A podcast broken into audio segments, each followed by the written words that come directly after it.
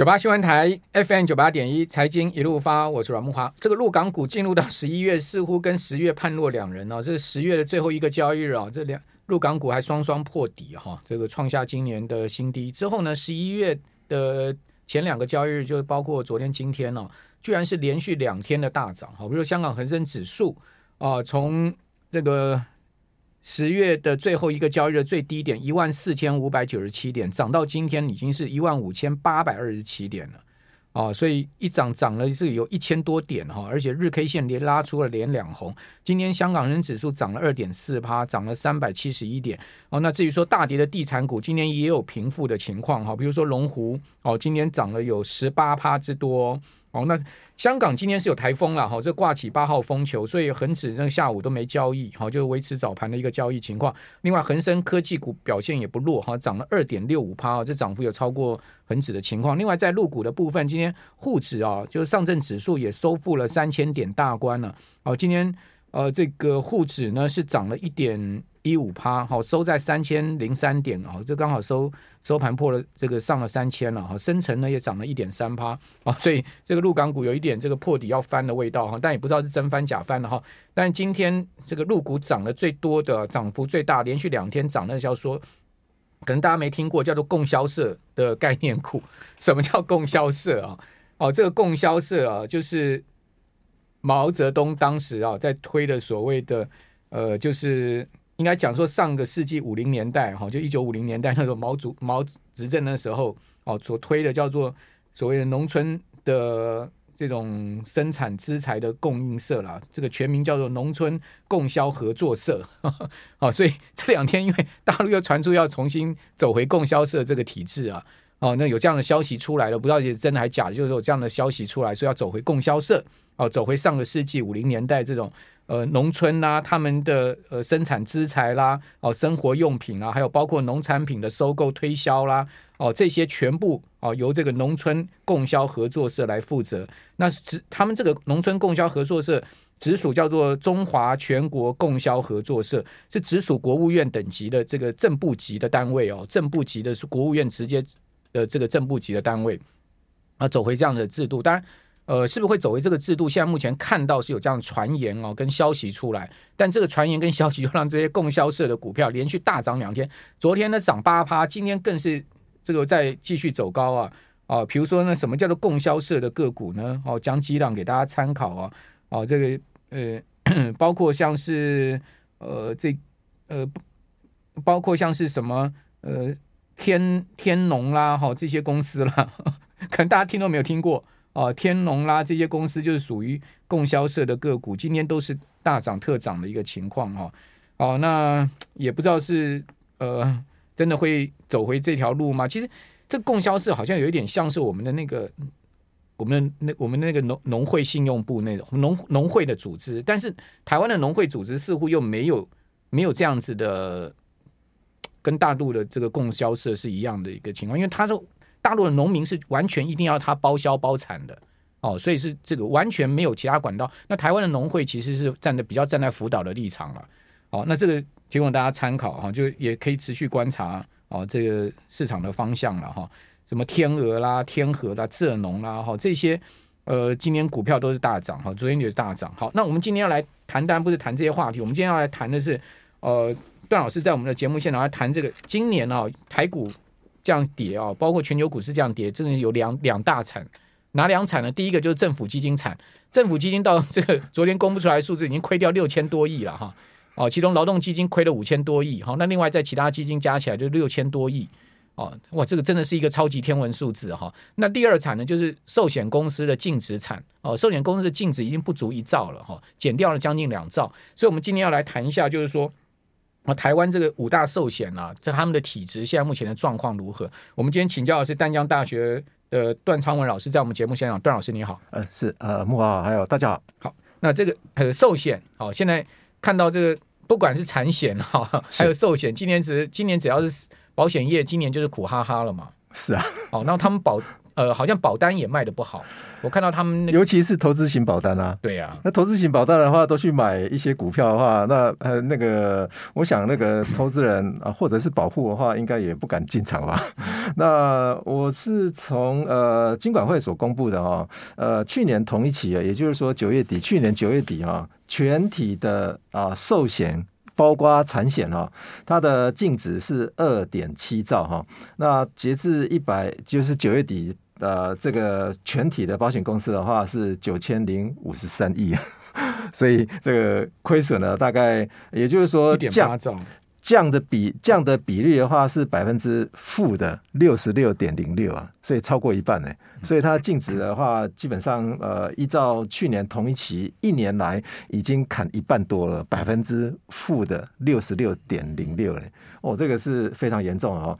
那如果用产险跟寿险去做区分的话，哈，那产呃寿险业者它的降的幅度的话是六十七趴，那产险业者的话，那个净值降的幅度的话是负的四十九点八趴。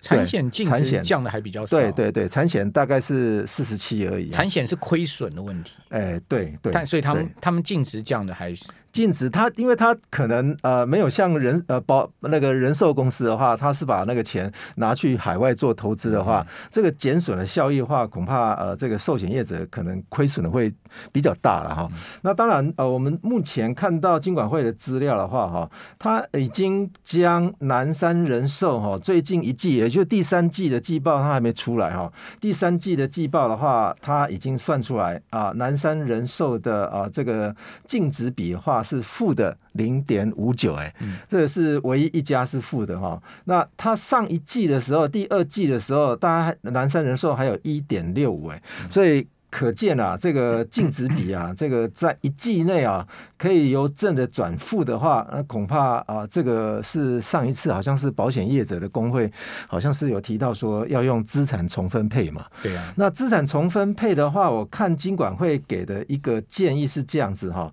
也就是说，金管会他说啊，是就是说，必须你如果说要去做资产重分类的话，那应该要符合三大条件哈。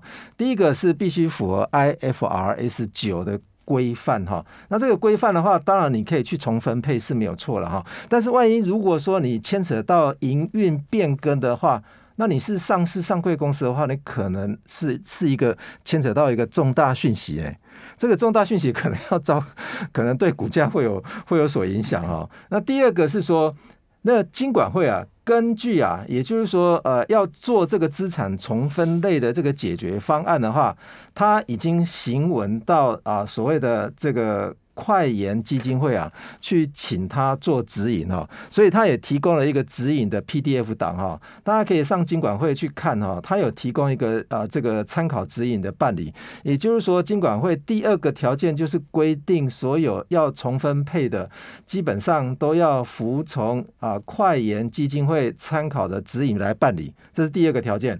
那第三个条件的话，诶，这个如果要资产重分配的话，公司管理阶层。跟签证会计师必须要考量来判断哈，到底是不是公司需要做这个资产重分重分类哈？我看起来似乎好像是有点困难的哈。那如果说要呃用资产重分类跟去增加净值的话，恐怕是增加净值会比较简单一些些，比较快了哈。那如果说用呃目前用，因为我们现在已经实施 IFRS 九这这个规这个规则，这个规则是适用在资产的评价。那另外一个明年要开始实施的是 IFRS 十七，也就是俗称的大魔王哦。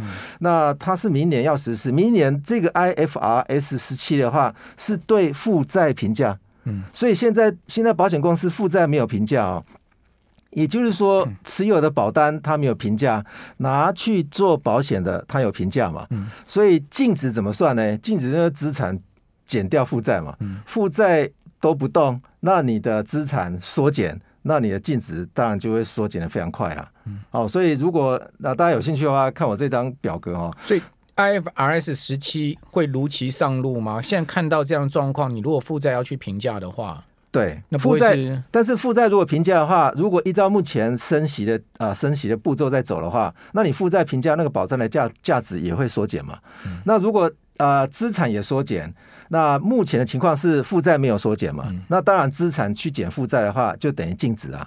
那当然净值一定会缩减嘛。嗯、那今天如果说资产有缩减，那负债也同步的缩减，对，那应该净值就不会比较不会受到这个波动所影响。OK，所以如果呃负债也去做评价的话，所以对保险公司来讲，现阶段是比较有利的，就对。当然，当然，但问题是 IFRS 十七的话不是这么容易的，因为它牵扯到模型啊，嗯、就是说你在评价的时候，尤其是负债负债面哈，比方说你买一买你你你去收了一个保单，那这个保单未来你还有现金流，比方说二十年的现金流，嗯、那你要去规划。的话不是这么容易的，要套三呃，目前规划是有三类型的模型了。嗯、那这个模型是不是保险公司有这个有这个能力可以去做选择？段老师，您讲的这就是英国养老基金的问题嘛？对不对？是啊，就是说他他一样是用这个二十，就是去推算未来的这个所谓的现金流，再去。折回来现在目前的资产负债表嘛？对对对，一定要达到 balance 嘛？对对对，没错，这就是这就是那个非常困难。现在英国保险业、那英国养老基金、日本保养老基金、加拿大养老基金都面临到这个问题嘛？是。好，我们这边先休息一下，等一下回到节目现场。九八新闻台 FM 九八点一财经一路发，我是阮木华。今天段老师带来两张表格啊，等一下我们跟大家就这两张表格来解释啊。那我们首先来讲两件事情，第一个呢就是说。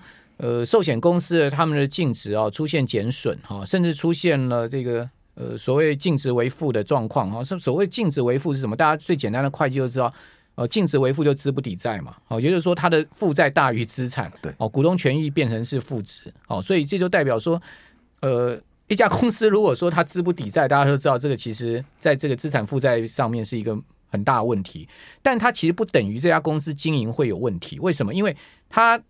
资产负债是一回事，那公司的现金流量表又是另外一回事，它的公司的这个呃所谓赚不赚钱又是另外一回事。所以你可以看到，保险公司都都都声明说，它我们现在都还是在赚钱，我们都是获利的状况。哦，所以净值呢，只是因为账面上面我们买股票啊、债券啊，好这些。的价格大跌所导致的净值的减损，不代表我们经营上有危机，好，所以这个是我们要把它分开看。那保险公司这样讲有没有道理？其实也是有道理的。我们也不能讲说保险公司哦是故意拿赚钱这件事情跟这个所谓资产负债表把它用它来混混淆。我觉得我们也不能这样讲，我们要公平一点讲。其实保险公司的说法也是有道理的。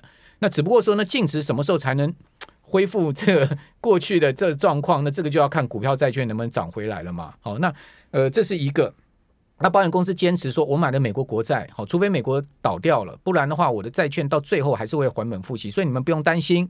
哦，那这个事情到底合不合理？我觉得也是合理啊，只不过说这东西还是有时间的问题，对不对？第二个呢，就是说，呃，谈到了，就是说那个保险公司现在目前他们的经营现况，其实呢，今年的经营现况其实跟去年比也差很多了，就他们的赚钱的这个能力，哦，其实你去对照他们的获利情况。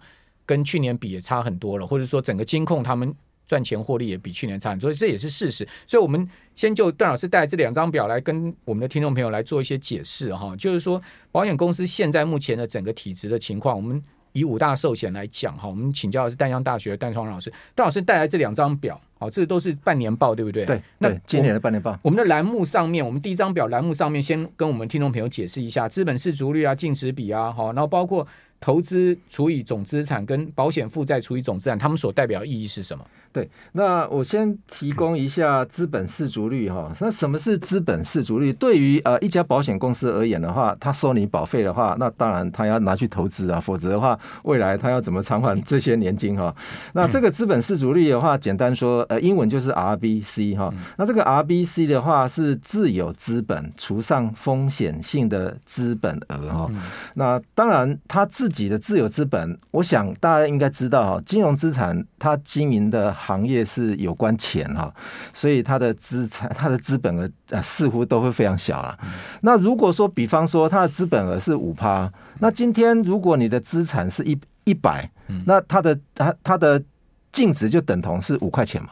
那负债就等等同是九十五块了。那如果说这个 一百块钱被贬义到八十块钱，那就糟糕了。八十减九十五就变负的嘞。对 对啊，净值就变负，对净值就就就变负的嘛，就看所以杠杆多多少嘛，所以就有一些要求说，需要他自有资本哦，占他风险性资产的百分比要达到两百 percent 啊。对，那这个是保险业的金管会的规定，对金管会的规定。那目前用半年报来看的话，都有达标。呃，只有一家。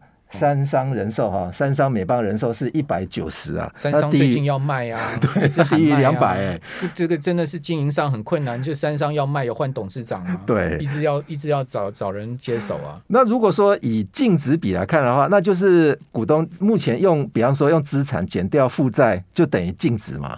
那这也是最单纯的说，我不需要给你做所谓的股东权益的评价啊，那直接用资产减掉负债的话，就等于净值。那这个净值的话，要占你的总资产，当然我们不这么做详细的说，这个资产是不是还有另外的资产分类了哈？也就是说，占你总资产至少要达到三 percent。那目前低于三 percent 的哦，金管会它也有公告了哈。也就是说，现在最低的用半年报来看的话，是安达、安联，这是人寿。新安东京是负的五十三点九。对对对。是他那他是他是唯一一家负的，对，唯一一家负的，净值比是负的，对，他不赚钱啊，他唯一没有赚钱的啊，你看他的美股盈余，他主要是因为那个防疫险的关系，可能有防疫险的啊，那他的防疫险几百亿啊，是啊。那还有宏泰也是净值比是低于三趴，那低于净值比的话，那他就要所谓的呃被管制，说他应该要增资嘛，也就是说他不符合这个保险业的这些规定、这些规范哦。那当然我们说为什么会产生出这样子的一个差异性哦？最主要的是我们啊在财报里面服从 IFRS 的规定的话，我们是先从第九第九哈第九的规范先开始去。做资产重分类哈，那这个资产重分类的话，影响的就是保险业者他的资产负债表的资产部分要去做评价，负债没有，负债没有，负债不用评价。对，那负债要评价，然后等到二零二三年 IFRS 十七施实施行之后，那才会一并一并去评价。那那资产现在是有要评价，但是如果重分类就不用评价了吗？重分类还是要还还是要做评价，只是说你这个分类要不要进入损益表，还是要进入、对进入到什么其他权益？对对对对对，进入 OCI 还是进入 AC 嘛？那当然。就目前来看的话，当然保险业者都认为说应该要进入 AC。AC 就是说我们第二张报表里面哈，它的第最后面一项就摊销后成本的一个损益嘛。那这个基本上要用股票把它搬到这一类来的话，呃，可能会不服从所谓的会计研究院呃，快刚刚我讲的那个快 IFRS 对对那个。不服从可能就没有办法了哈。那如果是固定收益证券的话，那还比较有可能。但是问题是早期的时候，他们如果说要分类分到最后一项目，比方说按摊销后的成本，呃，所谓的摊销后的成本的话，就是 AC 嘛，就是 amortization cost 嘛，AC 的部分啊。那如果规划到这个。啊，AC 的部分来的话，其实对股东权益跟损益表就影响就不大了，所以它基本上不用评价啊。所以现在是在 OCI，它就要移到 AC 去了。对，他想要，他想要这么做了，就是评价，但是没有影响到这个净值了，对不对？对对对对对。那如果说是，其实为什么我们台湾呃早期的时候，他要是先服从 IFRS 九，那在未来在规划说二零二三年跟世界去接轨，说再来去做 IFRS 十七的话，其实据我所了解了哈，全球目前呢、啊、没有一个金融机构是有在用 IFRS 十七啊。因为呃，这个恐怕台湾要实施的话，恐怕还要再递延哦。好，那呃，另外就是说，外国股东可能就不会那么认同说你的金融资产重分类了嘛，对不对？这是一个。另外一个就是说，我们再看第二张报表哈，那呃，第一个栏栏位叫做透过损益按公允价值衡量之金融资产及负债损损益，这个是这也是半年报的部分。如果照这个来看的话，国寿的话，这个。呃，是三千四百六十四亿，哎，是啊，对啊，等于说是，如果按照公允价值，就按照 mark to market 来看的话，对不对？对，哦，就金融资产，它跟它的负债损益是负的三千四百六十四亿。这一类如果看起来啊，这些负的，也就是说，透过损益表去按公允市价的话，绝大部分应该都是股票啊。还有债券嘛？对，债债券如果说它把它归类为交易类型的话，那恐怕也会在这个框框里面了。那富邦也有两千五百六十八亿，这是半年的。然后南山是两千四百八十一亿，中寿是一千两百九十一亿，然后呃，这个是新寿，然后中寿是九百九十三亿。哇，都都是千亿规模。是啊，但是这些虽然亏损这么多的话，它的损益表还是正的嘞。对，因为它利息收入非常高。好，那就看呃什么时候债市股市能回升。所以为什么最近啊，美国财政部美美国呃美国的联准会也要稍微让股债市喘口气，就这样，因为再跌下去真的会出很大问题。对，没错。所以多少反弹一下，其实有助于全世界金融业的。